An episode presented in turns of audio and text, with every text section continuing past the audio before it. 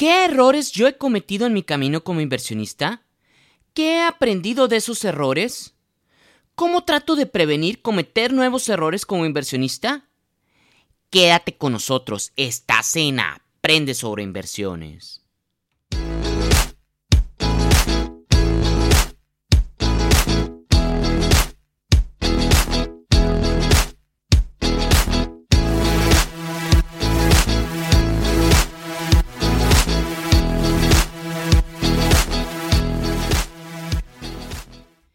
Bienvenidos a todos.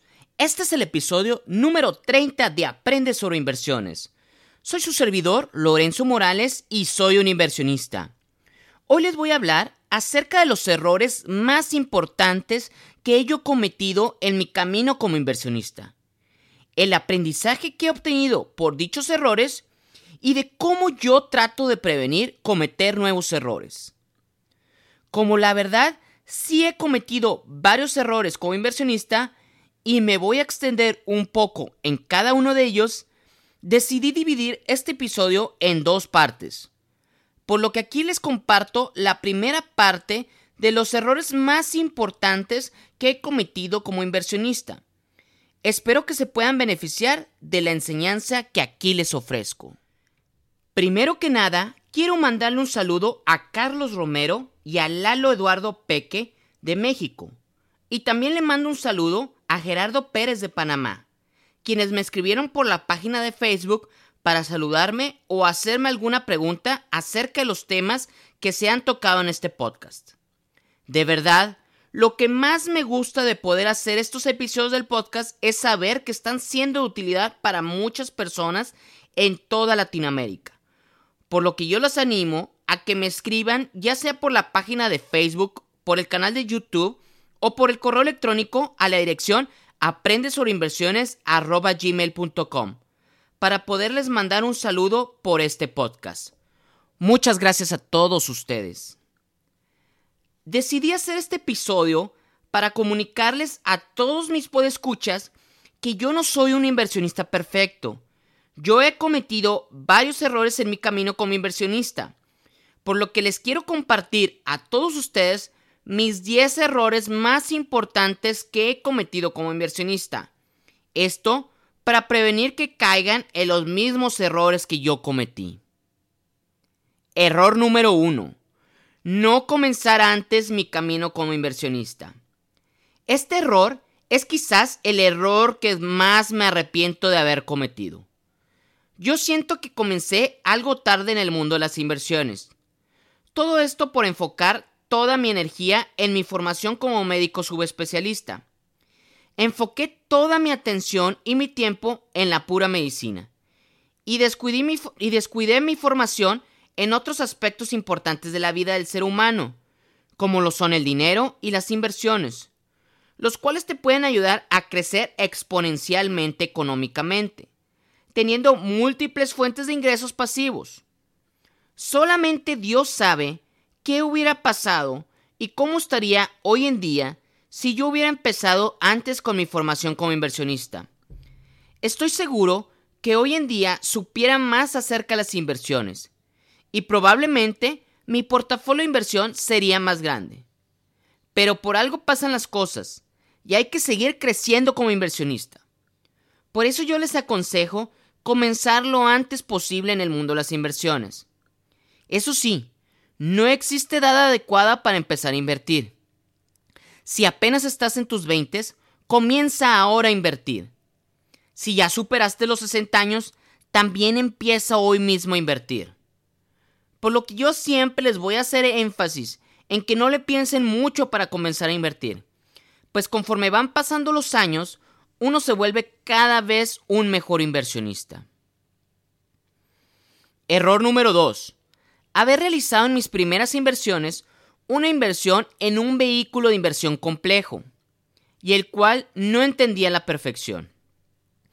Una de mis primeras inversiones fue comprar un ETF que estaba en dólares americanos y que replicaba el comportamiento del mercado de valores de Estados Unidos. Como no entendía al 100% este ETF, lo compré cuando el dólar estaba muy alto justo cuando Trump empezaba su presidencia en los Estados Unidos. Y el dólar alcanzó los 21.50 pesos mexicanos. Por lo que conforme el dólar se estabilizó, mi fondo de inversión se fue de poco a poco para abajo. Todo esto a pesar de que el mercado de valores de Estados Unidos iba a la alza y cada vez rompía sus máximos históricos. Por lo que el no conocer a la perfección el vehículo de inversión en el cual invertí me hizo perder dinero y tiempo, pues vendí mi fondo de inversión en un poco más de un año después, cuando hubo un pico en el precio del dólar americano y me retiré con una ganancia de solamente el 1%, por lo que la inflación sí se comió el poder adquisitivo de mi dinero. Por lo que yo siempre les recomiendo que solamente inviertan su dinero en instrumentos de inversión que conozcan al 100%. Tienen que saber cuándo van a perder o a ganar dinero. Jamás vayan a poner su dinero en vehículos de inversión que no sepan exactamente cómo funcionan. Error número 3. Volver a la misma casa de bolsa después de que previamente ya me habían tratado mal. Cuando comencé mi camino como inversionista, decidí ir personalmente a varias casas de bolsa para conocerlas y ver en cuál o en cuáles yo podía invertir. Por lo que caí en una casa de bolsa muy famosa a nivel nacional. Acudí a sus oficinas en el municipio de San Pedro, Nuevo León, y primeramente el guardia de seguridad no me dejó estacionarme en su estacionamiento. Posteriormente, cuando entré caminando a sus instalaciones, me para y me pregunta qué era lo que yo quería, pues creyó que yo iba a, para realizar un trabajo para la universidad. Cuando entré en la recepción, la recepcionista me contacta con una asesora financiera, la cual no mostró mucho interés en mí, pues no iba a abrir una cuenta con un millón de pesos mexicanos, por lo que solamente me dio la información básica de los fondos de inversión que ellos manejaban y me fui a mi casa muy molesto por la forma en cómo me habían tratado. Varios meses después, cuando buscaba un fondo de inversión de deuda de renta fija, decidí ir de nuevo a esa casa de bolsa, pues ellos tenían un fondo de inversión que yo quería para mi portafolio de inversión. En esta ocasión, sí me dejaron estacionarme dentro de su estacionamiento, pero desgraciadamente me pusieron a la misma asesora que me había tocado meses antes, pues ella era la única que manejaba las cuentas menores a un millón de pesos mexicanos, e hizo lo mismo. Ella misma me dijo que como no tenía una gran cantidad de dinero, solamente podía acceder a cierto asesoramiento financiero, por lo que me dije a mí mismo que esa no era la casa de bolsa con la cual yo quería trabajar. Y de nuevo me fui muy molesto con ese trato.